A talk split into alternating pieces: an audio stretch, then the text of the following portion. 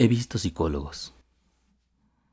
He visto psicólogos trabajando con sustancias metafísicas, haciendo antipsicología, elevando la autoestima, sanando al niño interior, curando enfermedades físicas y o mentales, categorizando síntomas, escuchando los mensajes de los sueños, encontrando el sentido en el sufrimiento, contactando con las emociones, leyendo historias para sanar, integrando lo femenino o lo masculino, reestructurando constructos cognitivos, cerrando gestalts, haciendo talleres para padres, orientando, encontrando el emergente sistémico, contactando a los dioses en cada persona, mitologizando, analizando, leyendo el inconsciente como un lenguaje, aplicando programas de reforzamiento, buscando la conciencia en las estructuras cerebrales, reduciendo los fenómenos a sus formas arquetípicas, amplificando, desensibilizando, y resensibilizando, acercándose al espíritu, programando el comportamiento, hipnotizando al estilo clásico y moderno,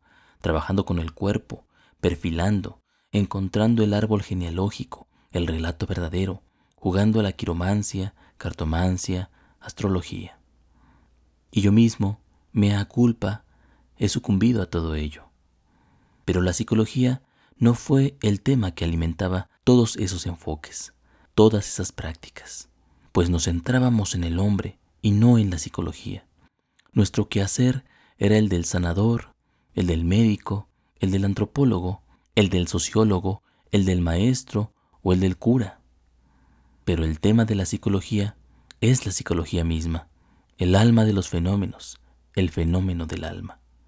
Hay tantos psicólogos y tan poca psicología.